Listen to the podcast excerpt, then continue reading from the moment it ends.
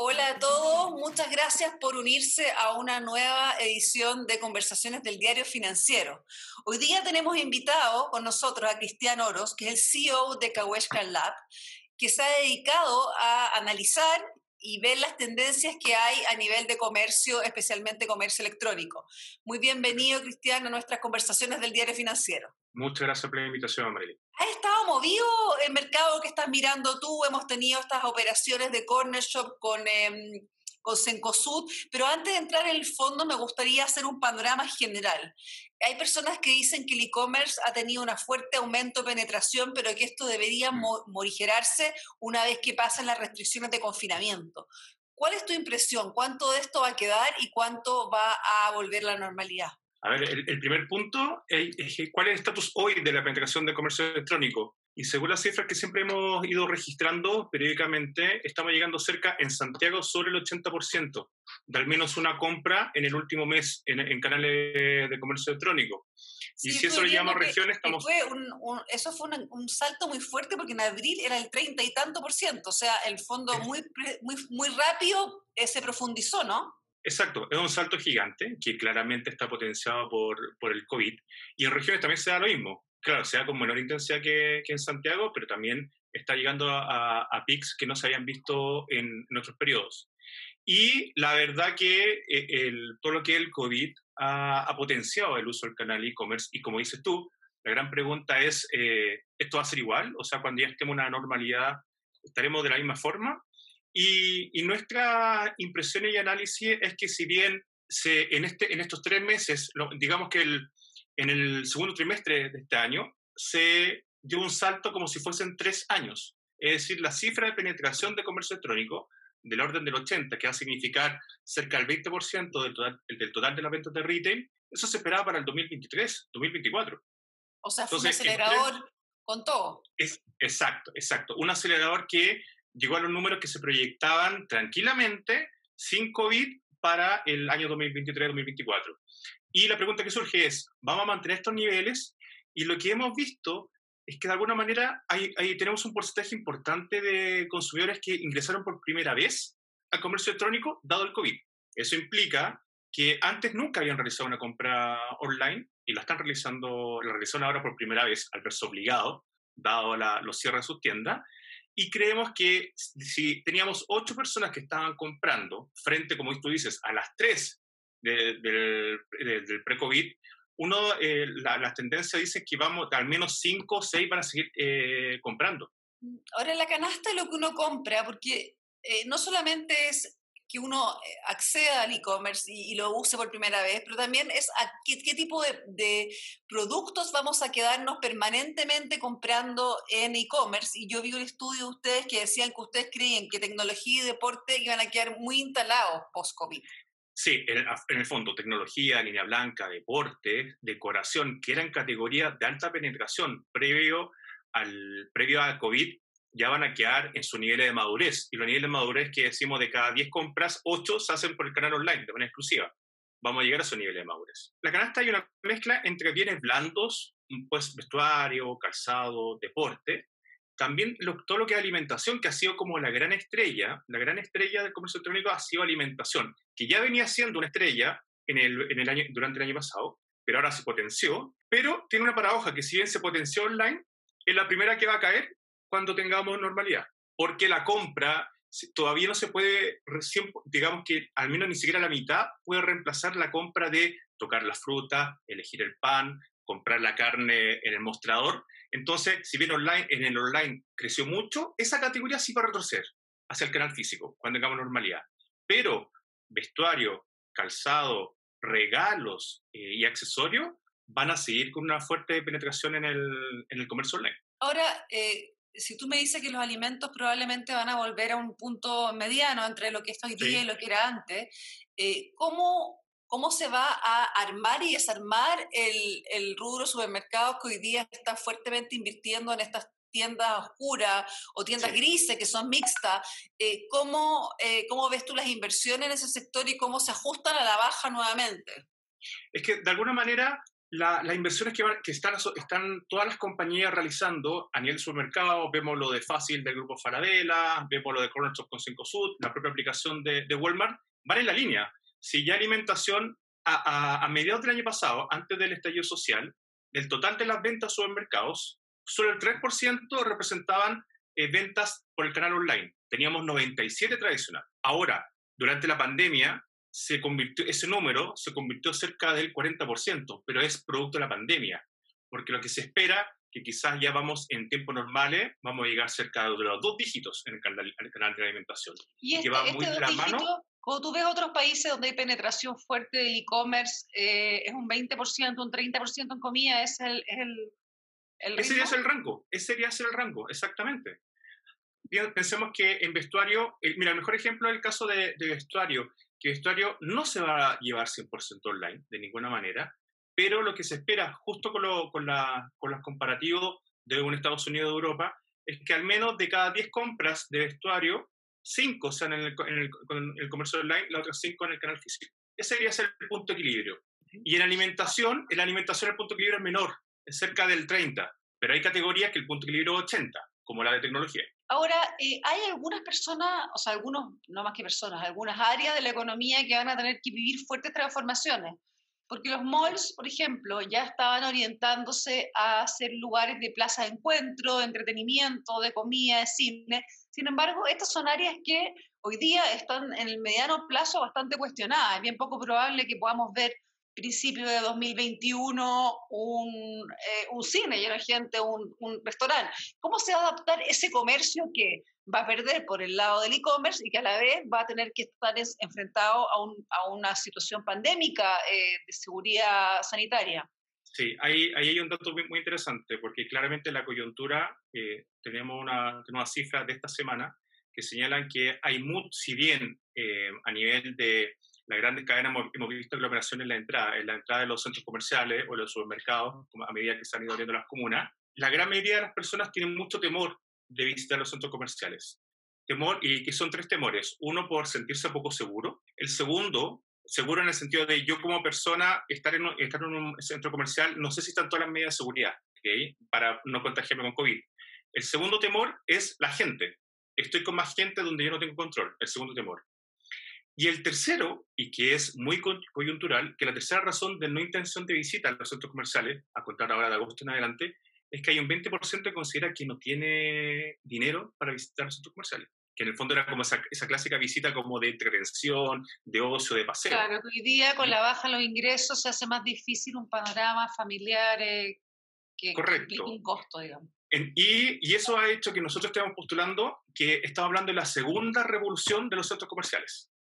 La primera revolución es cuando los centros comerciales se dejó de pensarlos como solamente cajas con tiendas, sino como estos espacios abiertos, urbanos, donde pasamos de la, de la compra funcional a lugares de experiencia, de paseo.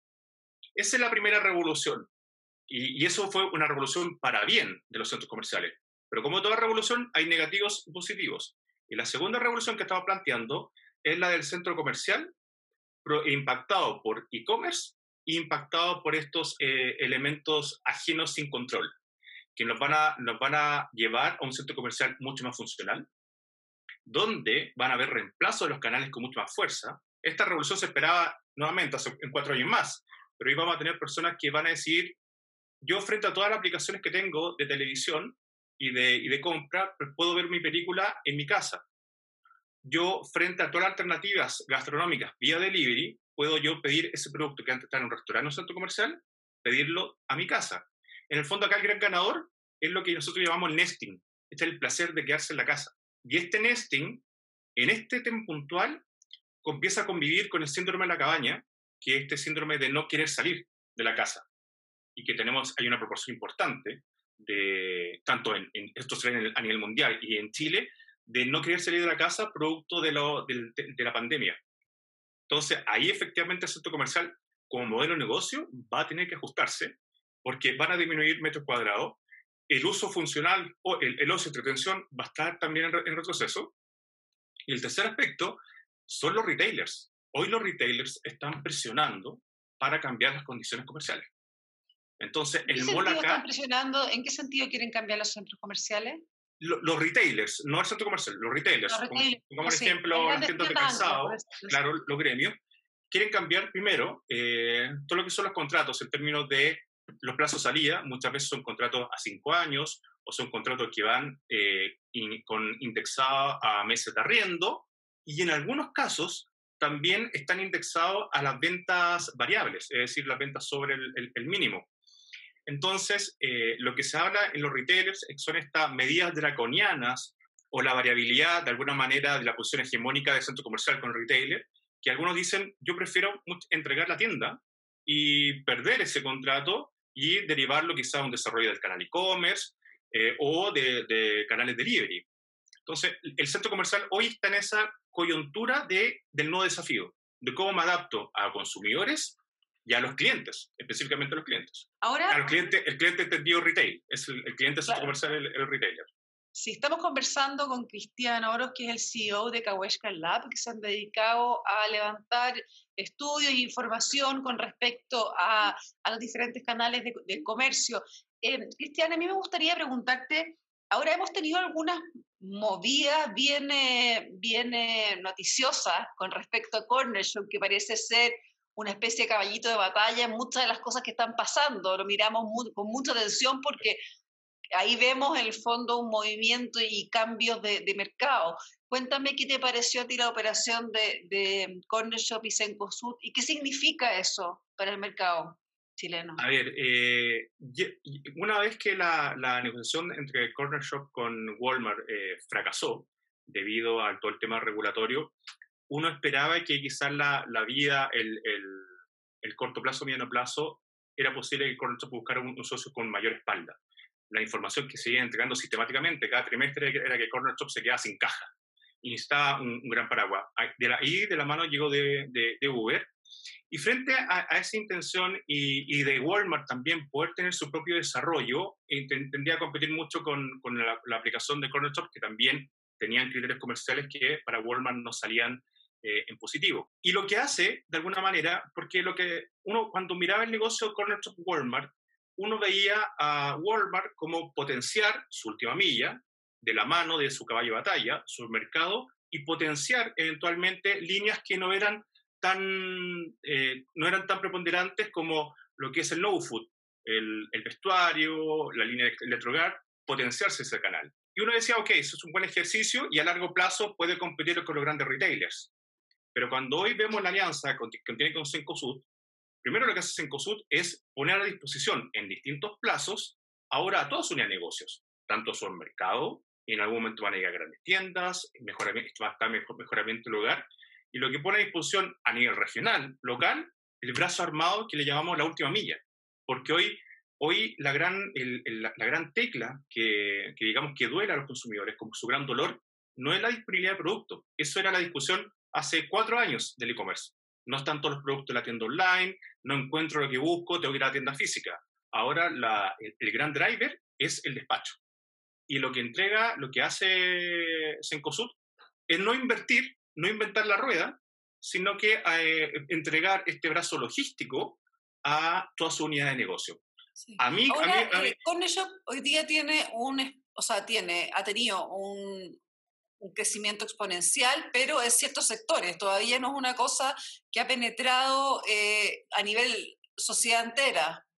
Exacto. Con Walmart está bastante anichado, pero era solamente Walmart, el supermercado. Acá tiene la ventaja que después desarrollaron una penetración de su aplicación porque tiene distintas unidades de negocio. No solamente va a ser Jumbo, va a ser de la mano de Santa Isabel y de la mano de París y los París Express que, que están haciendo ahora de a poco ahí, gradualmente, en sus distintos plazos, va a llegar, la, va a llegar un, mayor uso de la, de la aplicación. ¿Qué esperar que haga Walmart? ¿Qué esperar que haga Walmart? Porque Walmart eh, de alguna manera va a tener que entrar a competir en eso acá y en otros países. Mira, nosotros vemos dos cosas respecto a la, a la, alianza en el contexto competitivo. Muchos vemos, uh, vemos el, el, el, cambio de Corner Shop, alguna una línea plantea qué va a hacer Walmart, efectivamente. Eh, que va a desarrollar y van a desarrollar una aplicación. Pero la competencia, lo que está haciendo Sencosud no es competir con Walmart. Lo que hace Sencosud es, tal como lo planteó Matías Videla, es ser el líder de e-commerce, pero en todo su conjunto. Entonces, a quien yo, yo estaría preocupado es Falabella. Hoy el grupo Falabella tiene una aplicación que está potenciando, que es fácil, y es un desarrollo interno. Entonces, lo que está haciendo Circosud, más que competir con Walmart, que digamos que es como la primera batalla entre Walmart y Jumbo Santa Isabel a través de Corner Shop, es lo que está preparando a nivel regional de competir con, eh, con actores pesados como el caso de Falabella. Yo, yo miraría ahora a Falabella. tiene, ahora Falabella tiene un tremendo camino andado en nivel de, de, porcentaje de, transacciones, ¿o no? Sí, lo dobla. Es, un competidor que, que, que, digamos, partió muy, mucho antes.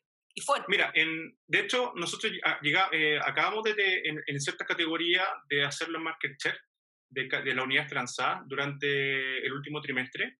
Y Falabella en general antes de, la, antes de la alianza, doblaba siempre a su competencia directa. Doblaba a París, doblaba a Ripley. Ese es el número.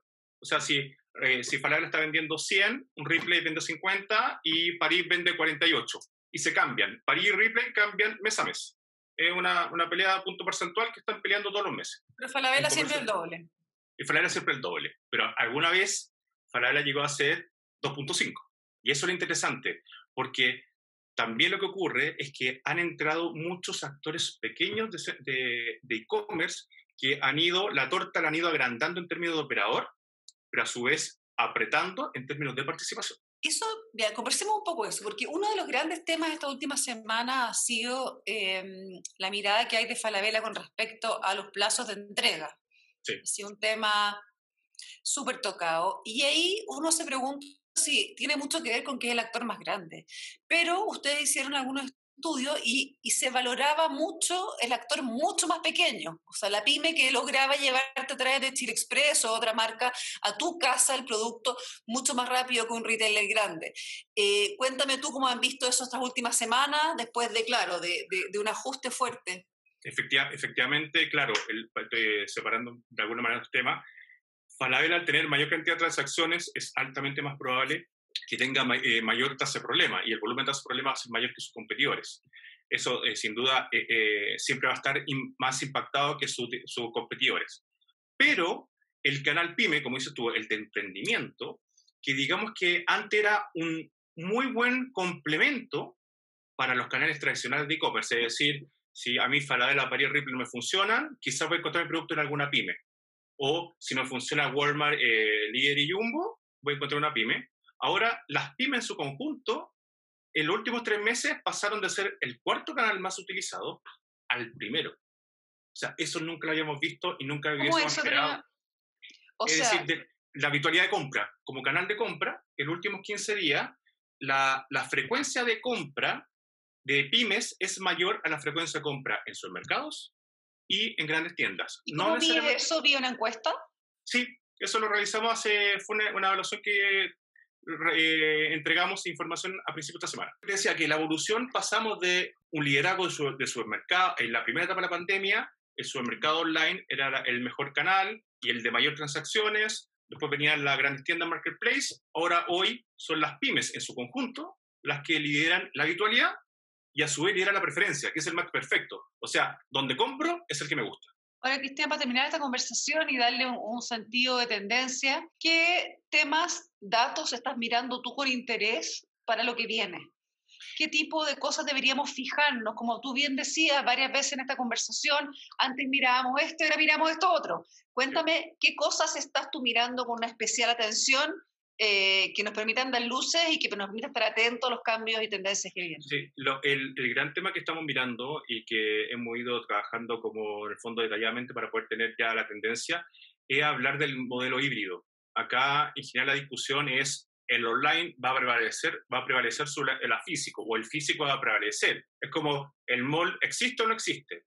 Pero lo que, se está lo que estamos llegando ahora es, es ese nivel de maduración híbrida, donde tenemos canales que funcionan online y tenemos canales que funcionan físico. Y los puntos de equilibrio se están llegando cada vez más aceleradamente. Entonces, decir, el modelo híbrido, ¿cómo funciona? Por categoría.